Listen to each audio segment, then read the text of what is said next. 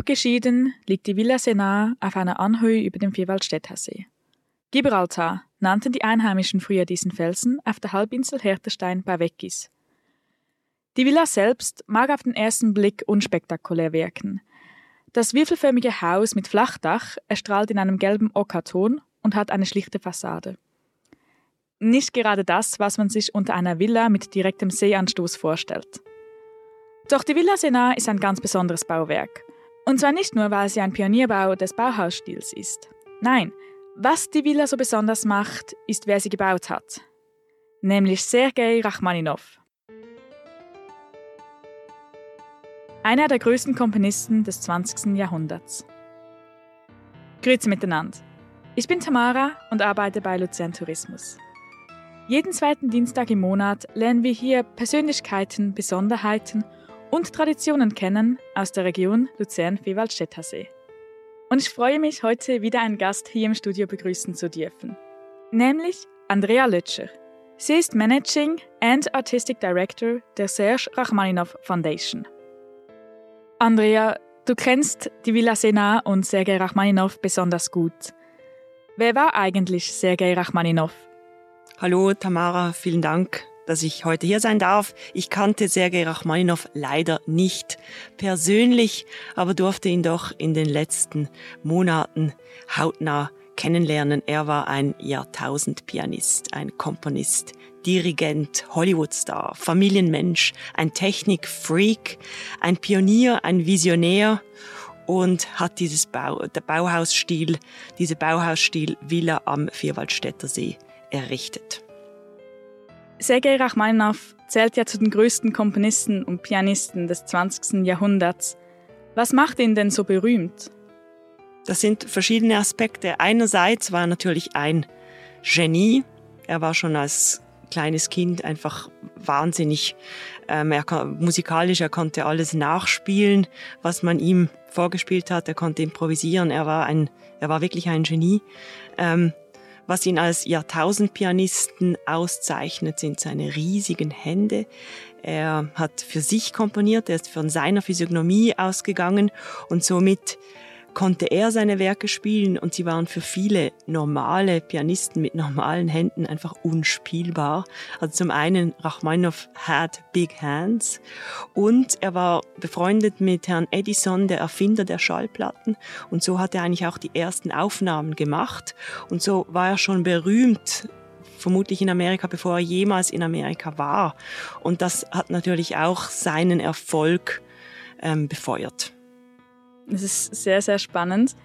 Jetzt war Rachmaninow vorher in den USA, hast du gesagt.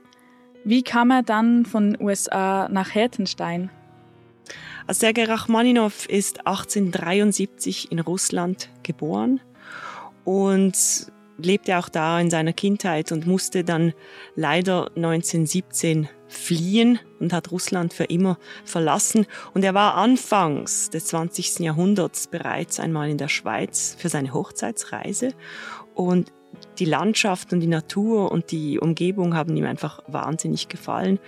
Ähm, und als er dann fliehen musste 1917 wegen der Kulturrevolution, hat er dann zeitlebens im Exil gelebt an verschiedenen Standorten.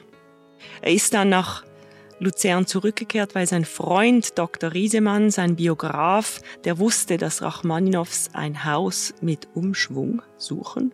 Und dann hat er von diesem Flecken Erden auf Hertenstein bei Weggis gehört, dass da 21.000 Quadratmeter Land zu kaufen sind mit einem Chalet drauf und hat das dann Sergei Rachmaninow ähm, kommuniziert und Rachmaninow hat dann sofort zugeschlagen und ist dann an diesen magischen Ort gezogen und hat in den 30er Jahren angefangen, diese Bauhausstil-Villa zu errichten.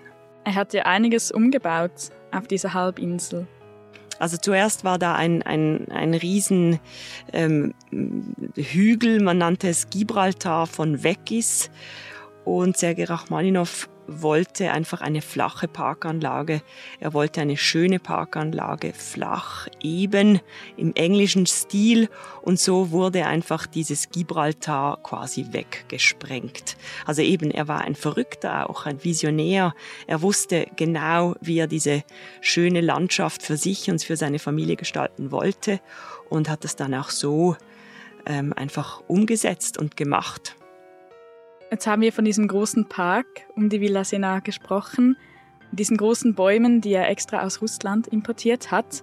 Wie erleben Sie die Atmosphäre auf diesem Anwesen rund um die Villa?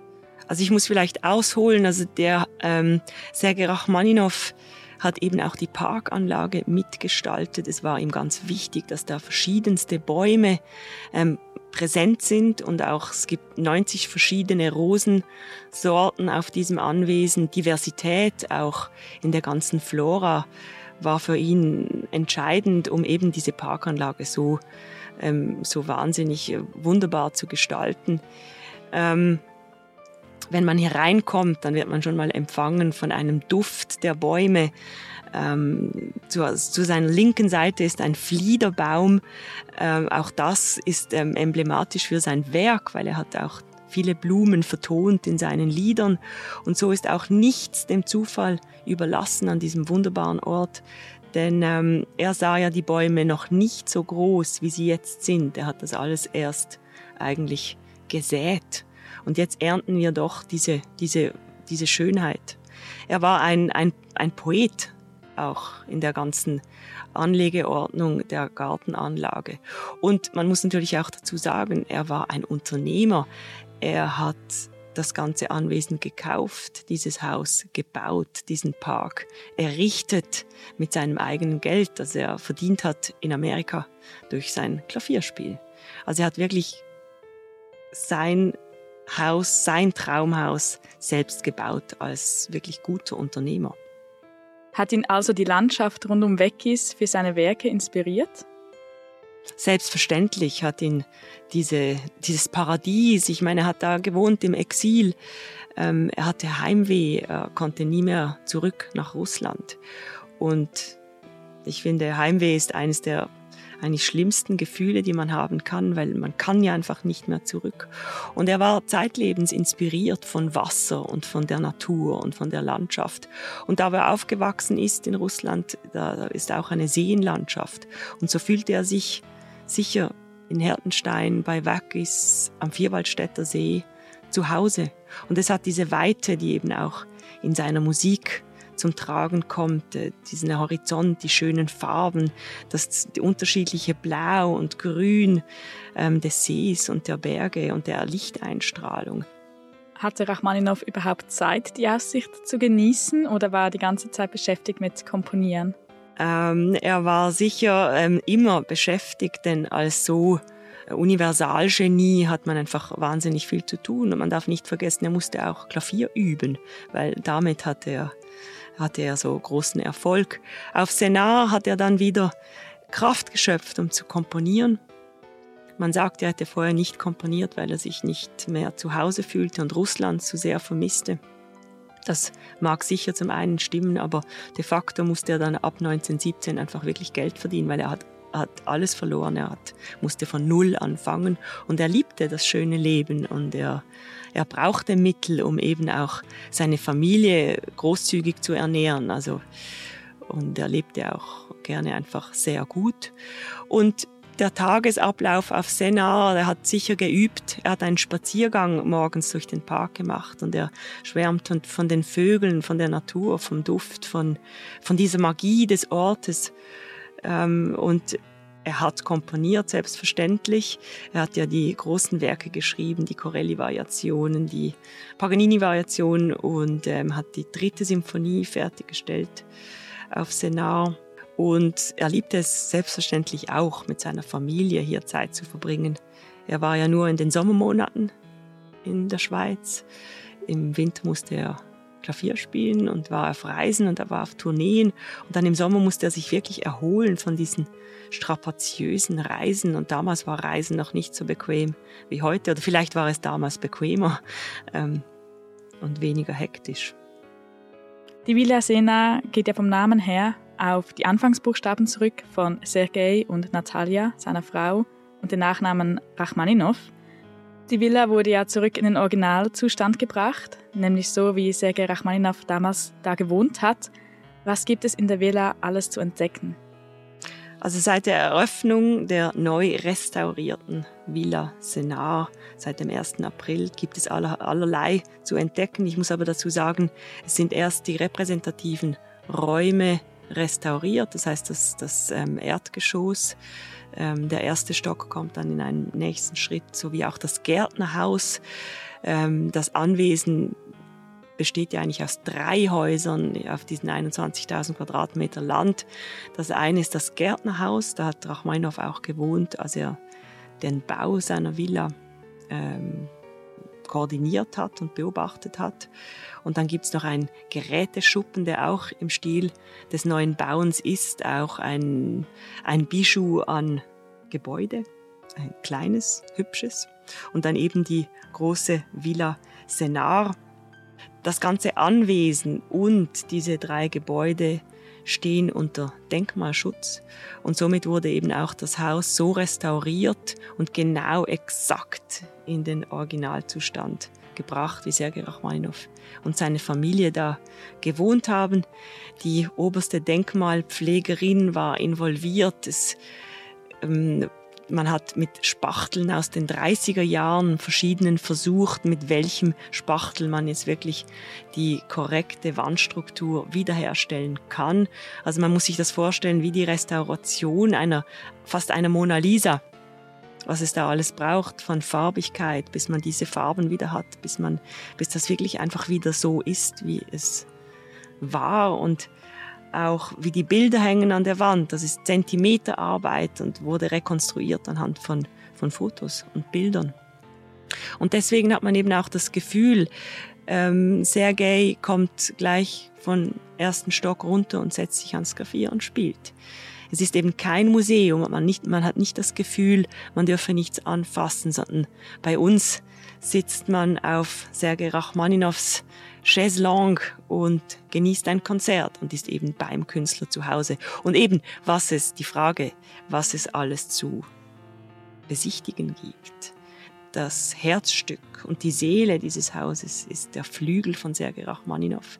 Der steht in seinem Studio und das ist nicht nur irgendein Flügel, sondern das Geburtstagsgeschenk von Frederick Steinway welches Sergei Rachmaninow zu seinem 60. Geburtstag geschenkt bekommen hat.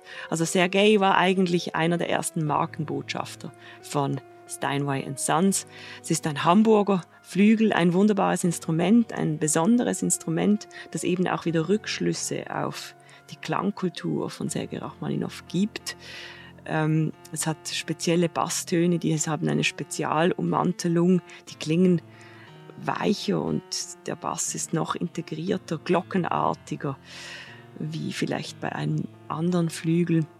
Er ist ganz dünnwandig gebaut und vibriert mit bei, ähm, beim Könner und ist einfach ein besonderes Instrument und er verleiht diesem Haus diese unvergleichliche ähm, Atmosphäre. Welche Bedeutung hat dann Sergei Rachmaninow heute noch für die Musikwelt? Sergei Rachmaninow ist einer der meistgespieltesten Komponisten heute noch. Ähm, neben Mozart und Beethoven. Man muss sich das so vorstellen. Also man muss natürlich auch ausholen. Rachmaninow war zu Lebzeiten war für die Russen eigentlich zu wenig russisch und für den Westen war er zu russisch in der ganzen ähm, musikalischen Kultur. Und er ist der Tradition auch immer treu geblieben. 1913 ein Zeitgenosse von ihm, Igor Strawinski.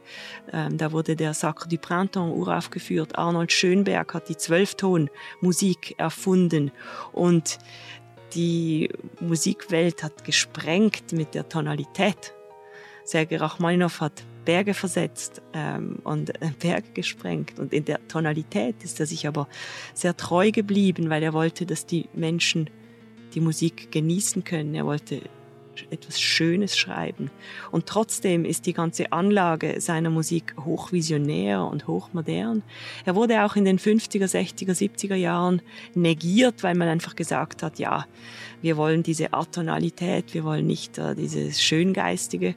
Und er wird eigentlich erst jetzt wieder richtig neu entdeckt, wo man eben das Moderne in seiner Musik schätzt und das Moderne von damals. Er war ein akribischer Komponist. Ähm, mit äh, Detail versessen. Darum, und seine Musik ist schwierig zu spielen und damals, vielleicht in den 60er, 70er Jahren, konnten die Orchester seine Werke einfach auch nicht gut genug interpretieren. Und es braucht enorme Fähigkeiten eines Orchesters, diese Nuancen seiner Musik herauszuarbeiten. Und das geschieht eigentlich erst jetzt. Erst jetzt sind die Orchester quasi auf diesem Stand, das so umsetzen zu können. Dass es eben nicht nur Kitsch ist und süffig klingt, sondern dass da eben eine unglaubliche Tiefe in der Musik steckt. Ende der 30er Jahre, kurz vor Ausbruch des Zweiten Weltkrieges, zog Rachmaninow und seine Familie aus der Villa aus und zurück in die USA.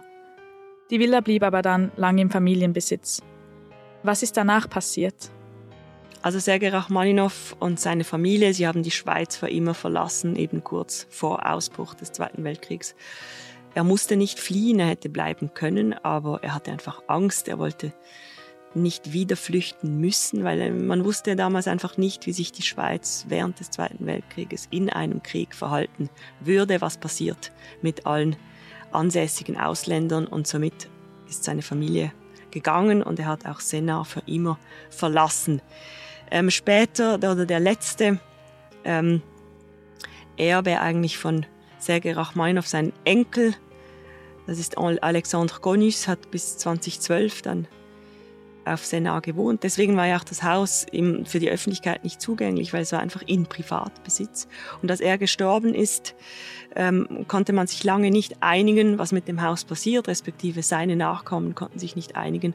Und dann hat ähm, die Serge Rachmaninoff Foundation in Initiative ergriffen, das Haus unter Denkmalschutz zu stellen, gemeinsam mit dem Kanton Luzern. Und das ermöglichte eigentlich erst einen Kauf. Denn man muss sich vorstellen, das Haus hatte Wert zwischen vielleicht 30 und 50 Millionen, das ganze Anwesen. Ähm, da gibt es verschiedene Schätzungen und durch die Unterschutzstellung eines solchen Anwesens kommt dann der Preis auf ca. 15 Millionen runter, weil man einfach mit so einem Gebäude und also Anwesen nichts mehr selbstständig machen kann ohne Denkmalpflege. Und so hat der Kantonsrat Ende 21 zugestimmt dem Kauf der Villa Senar.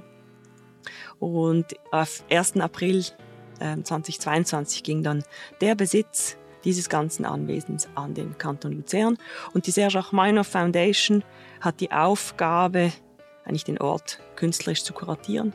Wir sind ähm, zuständig für alle künstlerischen Inhalte, damit das Haus belebt wird. Ähm, und der Kanton schaut zum Haus und zum Park. Welche Projekte fördert die Sergei Rachmaninow Foundation, um das kulturelle Erbe und die Erinnerung an Rachmaninow lebendig zu halten?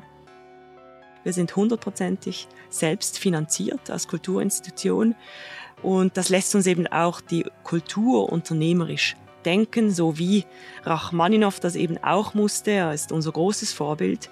Und so haben wir ein ganz diverses Kulturprogramm, welches wir anbieten für Besucherinnen und Besucher. Und das geht von der öffentlichen Führung, Public Guided Tours, zu ähm, Konzerten, Familienkonzerte. Wir machen Aufnahmen. Einmal jährlich ermöglichen wir einem ähm, besonderen Pianisten eine Aufnahme an diesem Flügel. Und äh, wir machen Schülerkonzerte. Die Musikschule weg ist, hat, hatte eine Carte Blanche. Ähm, in ein paar Tagen kommt die Jugendmusik der Seegemeinden und macht ihre Marschierprobe auf Senar. Daniel Trifonov gibt einen Meisterkurs. Also das Programm ist enorm vielfältig vom Musikschüler, der Musikschülerin bis zum großen Master of Piano Playing. Bei uns ist man eben beim Künstler zu Hause, man erlebt ihn hautnah bei all unseren Formaten und dies in Rachmaninows Villa Senar, aber eben auch arbeiten wir gerne mit anderen Kunst- und Kulturinstitutionen zusammen. In äh, wenigen Tagen eröffnet oder aktuell läuft die Ausstellung Rachmaninow in Luzern im Hans-Erni-Museum ähm, im Verkehrshaus der Schweiz. Und dies, ich meine, Rachmaninow war ja ein großer Technikfreak, er hatte schnelle Autos, schnelle Boote, schnelle Pferde. Und das gibt auch wieder Rückschlüsse auf seine virtuosen Musik. Und die Ausstellung im Hans-Erni-Museum ist eine eine, eigentlich eine der größten Ausstellungen wahrscheinlich über Rachmaninow und besonders eben über seine Zeit in Luzern. Da gibt es einiges zu entdecken, was einfach noch unveröffentlicht war. Und die Ausstellung wird bespielt mit verschiedenen Konzerten gemeinsam mit der Hochschule Luzern Musik. Wir machen sogar einen musealen Seitensprung, nennt sich dieses Format. Und da besuchen wir zuerst das Hans-Erni-Museum Rachmaninow. Dann gibt es da eine kurze Führung und ein kurzes Konzert. Dann nimmt man das Boot und auf dem Boot gibt es einen kleinen Apero. Und dann fährt man zu Richard, zu Richard Wagner. Und da gibt es dann auch wieder ein kurzes Konzert und eine Kurzführung durch dieses Haus. Und so kombinieren wir eben auch diese Visionäre am Vierwaldstätter See, diese großen Musik-Genies ähm, und bespielen die eigentlich auch wieder zusammen. Das klingt nach einem sehr tollen Angebot, das man nicht verpassen sollte. Vielen Dank, Andrea, dass du heute hier warst und uns alles Spannende über Rachmaninow erzählen konntest. Vielen Dank dir, Tamara. Die Sonderausstellung im Hans-Erni-Museum findet noch bis zum 14. Januar 2024 statt. Die Links zur Villa Siena und zur Sonderausstellung findet ihr natürlich in den Show Notes. Das war Bergruf und Stadtgeflüster. Und ich bin Tamara von Luzern Tourismus. Vielen Dank fürs Zuhören und bis zur nächsten Folge.